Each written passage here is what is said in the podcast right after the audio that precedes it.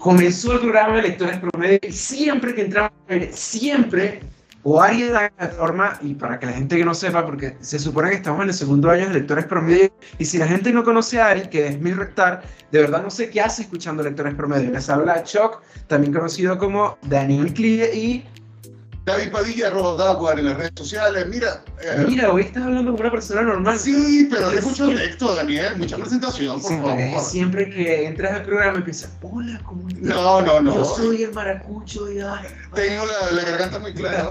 hoy realmente muy bien. ¿Cómo te va, Daniel? Muy bien, y a ti. Hola, es la segunda emisión de este programa de este año del tercero de la apocalipsis. O sea, yo agradezco que esto no sea al aire porque de verdad tuvimos problemas técnicos que no tenían que enterarse, pero de eso pedimos disculpas por los problemas del, del, programa anterior, pero el programa anterior estuvo tan bueno que apenas lo persiguieron. Sí, realmente, nadie le presta atención a eso.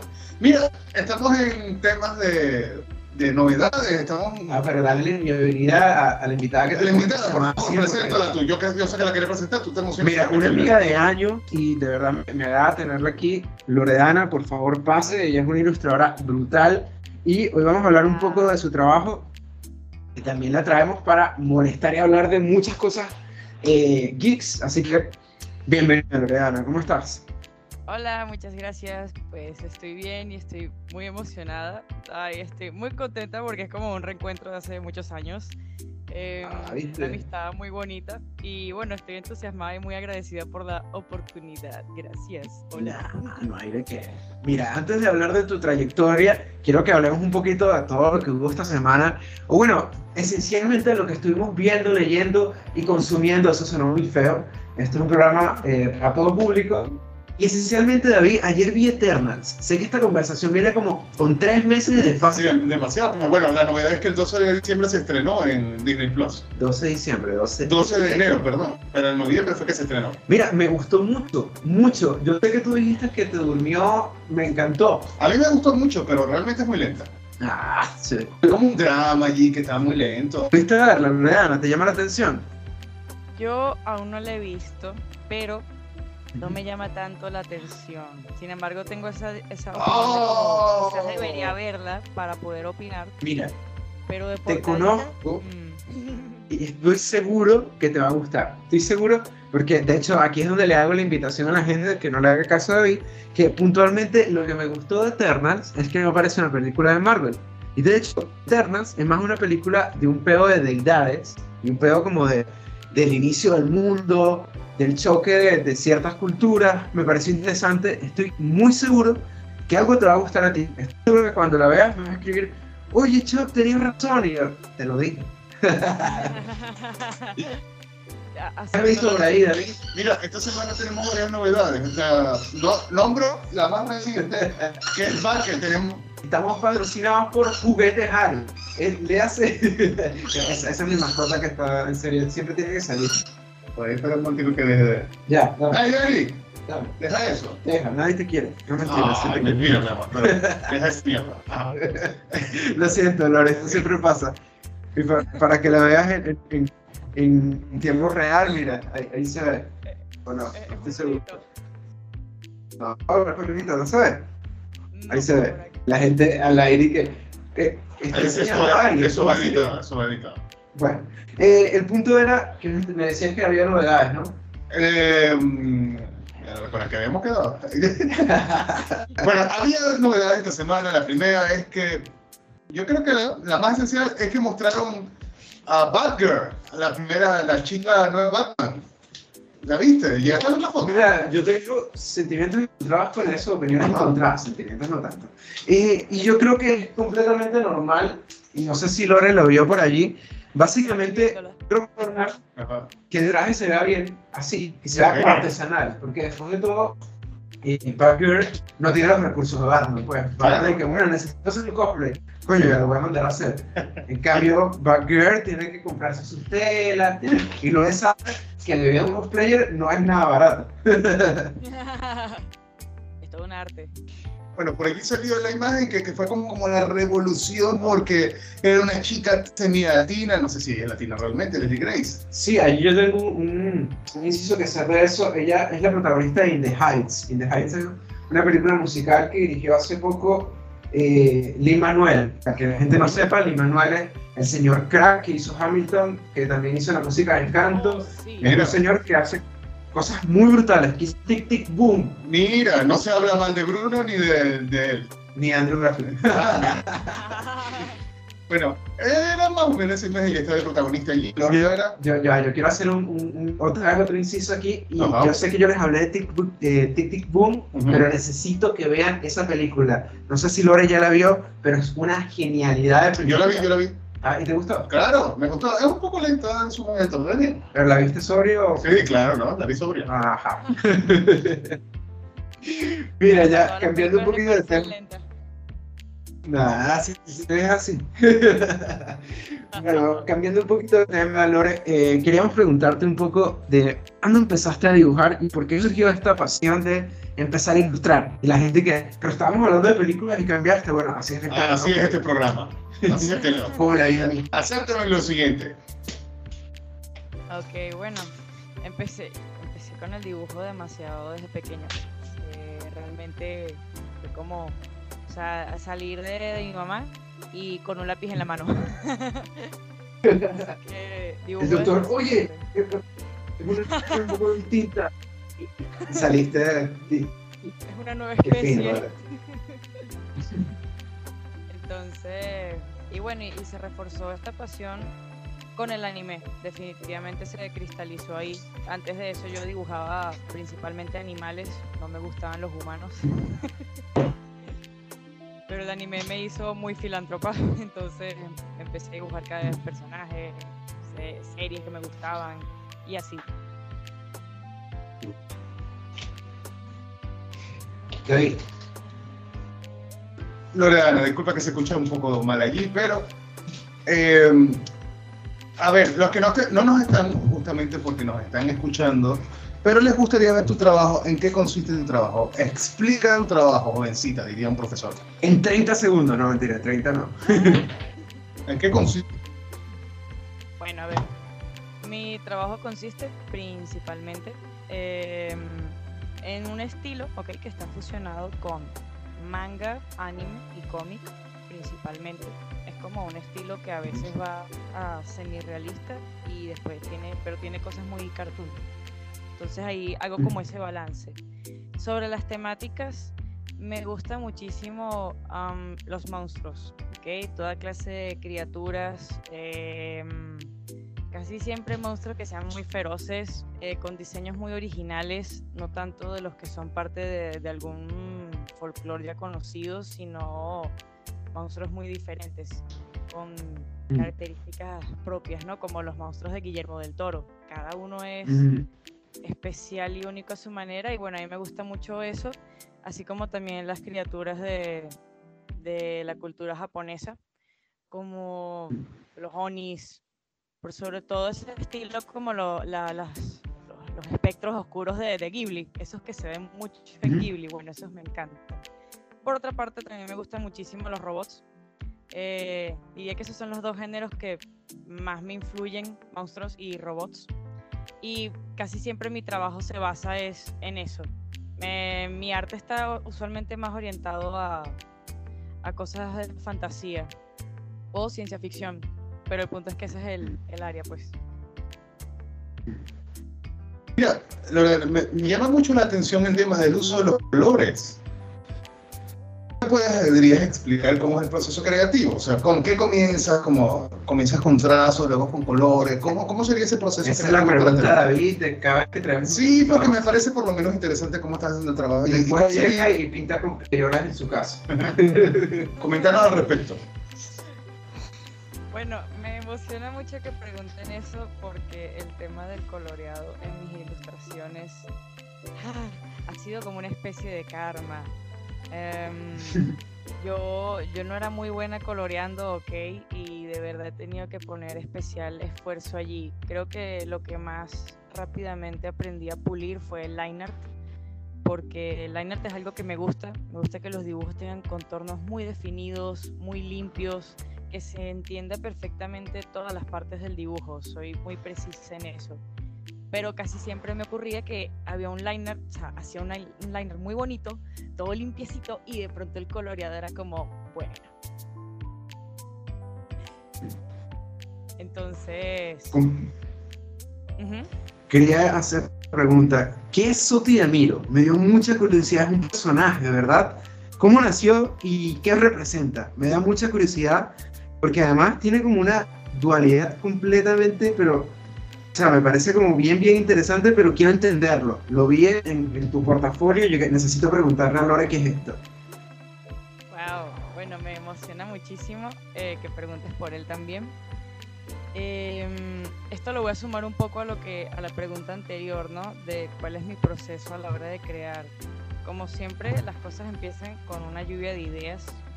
Em, hay cosas que quiero expresar, que quiero sacar de mi mente que se crean a partir de mis emociones y trato de darle forma y esa forma es el resultado final que ya viene siendo pues la, obra de arte, por decirlo así, y que puedo mostrar a los demás. Entonces, mm. Suti viene a ser mm, la perfecta representación de todo aquello que quiero transmitir y que hace tiempo como que no lograba hacerlo. Eh, partes de mí que yo quería mostrar y que no me atreví a hacerlo. Por pudor, por temor, penita, cosas así.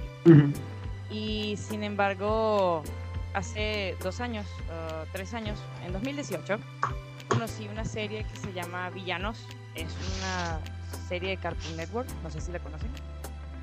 La conozco. Nunca la he visto, pero sé que existe.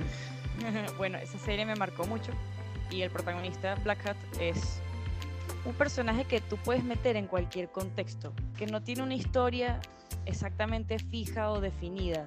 Es adaptable, es moldeable, sabe que es un ser que está en una, como en la ficción, él está consciente de eso.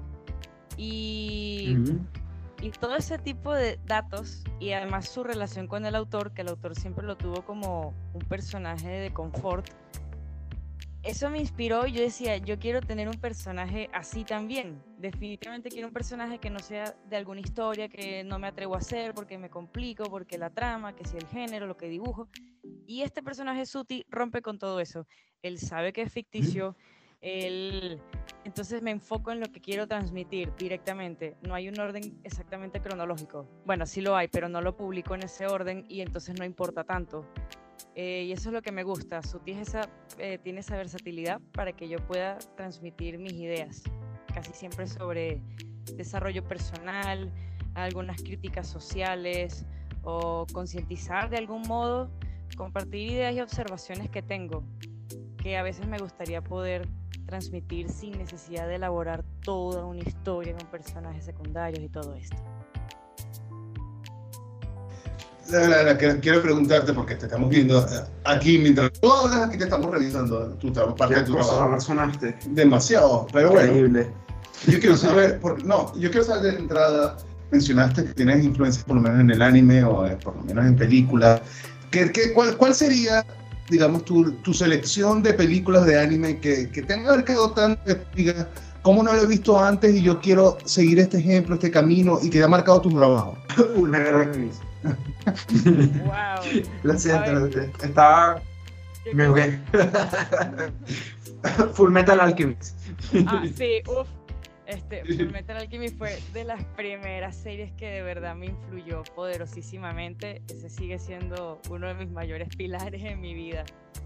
Eh, ya más recientemente, otra serie que me marcó muchísimo, eh, Jose Kinokuni. No la conozco. Exacto. Es más boomer que bueno, yo me alejaba. Por favor, señor, ¿cómo no? Subestimada. Es una serie muy subestimada, lamentablemente. Y yo creo que toda persona que haya pasado por un proceso de crecimiento duro debería ver esta serie. Probablemente serían más conscientes de cómo están dirigiéndose en su vida, ¿no? Es fuerte, es una serie que ejemplifica el cambio de manera muy cruda, pero es maravilloso, ¿no? Te lo ponen todo adornado con joyas directamente, literalmente.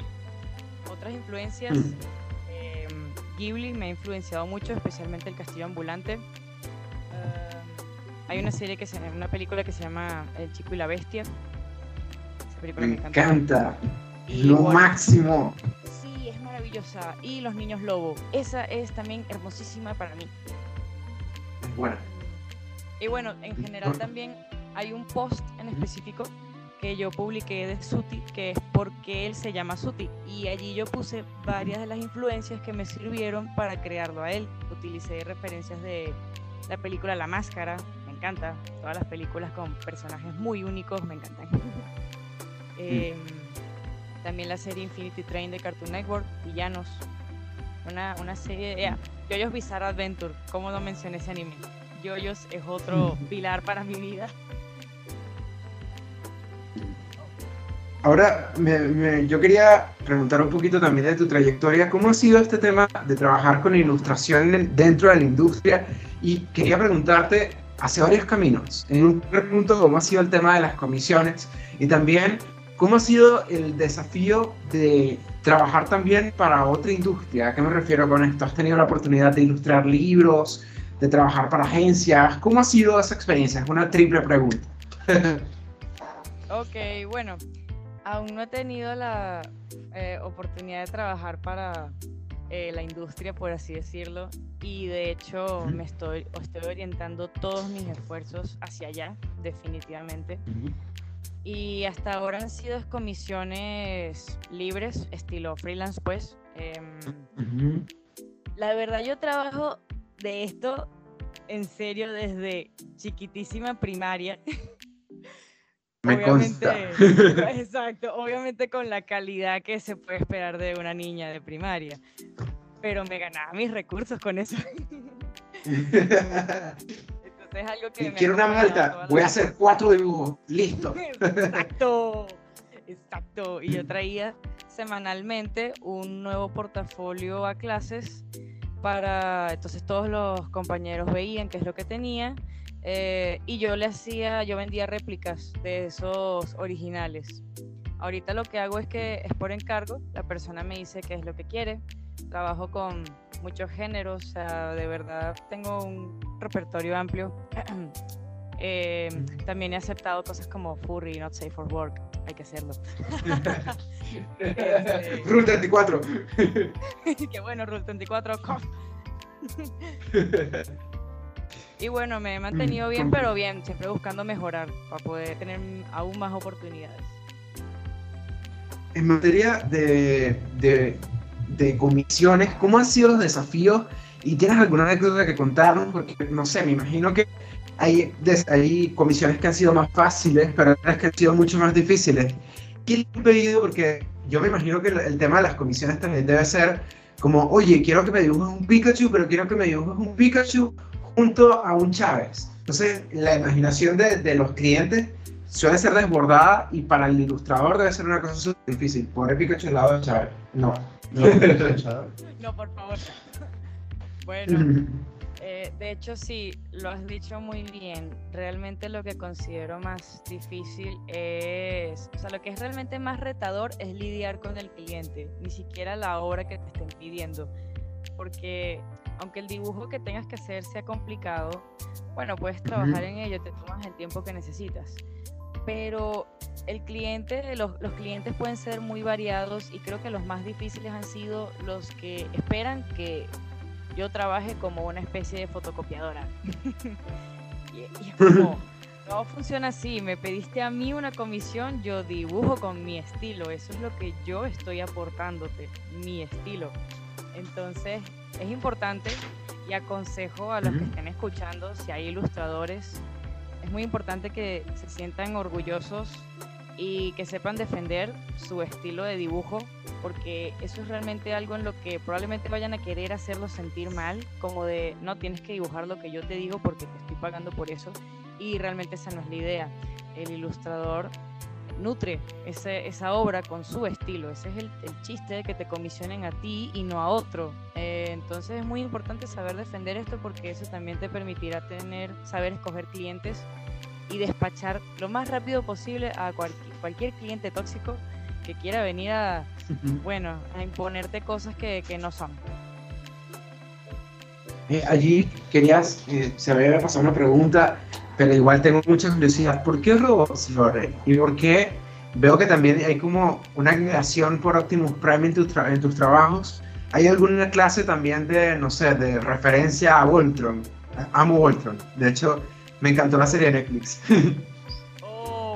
Bueno, yo no he visto Voltron, pero sí me llama muchísimo la atención. Probablemente me mueva hacia allá eh, eh, próximamente. Bueno, ¿por qué los robots? Los robots también me han gustado desde muy pequeña, viendo películas y series con robots, como El Hombre Bicentenario, eh, Wally, mm, y también leyendo libros de ciencia ficción.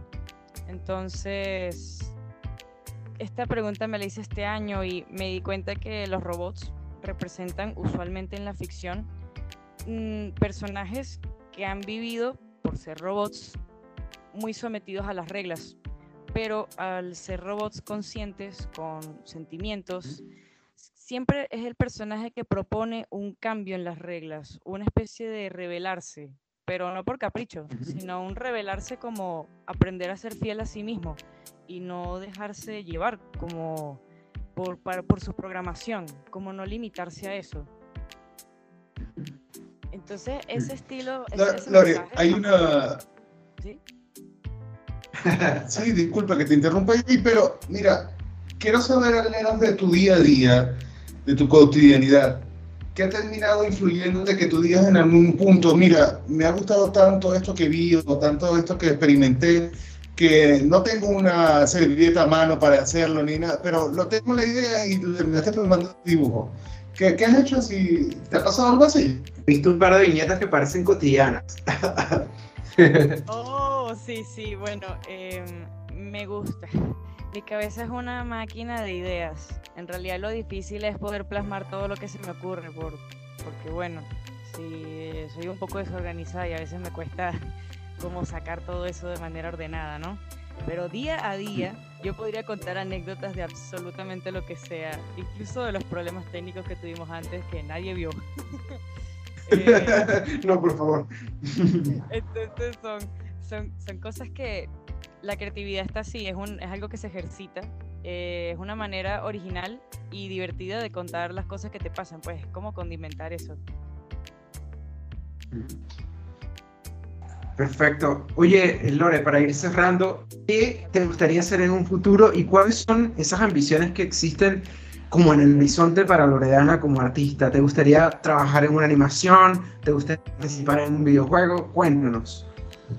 Bueno, me gustaría publicar mis cómics originales. De hecho, ya este año me estoy movilizando para eso. Me gustaría también eh, ser parte de la industria de Transformers, quizás en alguna serie animada o en los cómics. Definitivamente me encantaría. Y sí, eso básicamente, ¿no? Mm. Casi nada, o sea, estar en Transformers, eh, casi nada. Lore, ¿dónde te pueden conseguir en tus redes? ¿Cómo pueden eh, conocer tu trabajo en Instagram y en otros espacios? ¿Cómo pueden conseguirte? Bueno, por ahora la red social que tengo más activa es Instagram, así que me pueden seguir por eh, arroba xenofaart y también por la cuenta de mi personaje arroba señor Suti, bueno es SR Suti. y también me gusta tomar fotos a, maniquíes de madera. Lo sé, eh, sí. En, particular, eh, estoy siguiendo para eso. Y publico por allí. si me siguen por Instagram se enteran de la mayor cantidad de novedades. Genial. Bueno, agradecidos Lore porque hayas estado en este espacio, muy fan de tu trabajo. Y nada, eh, lo más seguro, cuando publiques más novedades, lo más seguro vamos a llamarte para que vengas a, dar la secuela en el programa y se comprometemos públicamente a eso. Sin problemas técnicos, ¿o no? Claro que sí. Yo encantada, gracias, de verdad. Se despide Choc y pueden conseguirnos en Lectores Promedio en Instagram y Lectores Promedio, Promedio en Twitter porque Lectors no tiene una E, le falta una E. Déjame pensar que soy británico. Pero le falta una E también ahí. Mira, David Padilla rodado en las redes sociales por acá. Muchísimas gracias por escucharnos. Próximamente lectorespromedio.com algún día en la vida. Sí, sí, tenemos dos años diciendo Ah, también años dos de la pandemia. Nos despedimos hasta la semana que viene. Chau.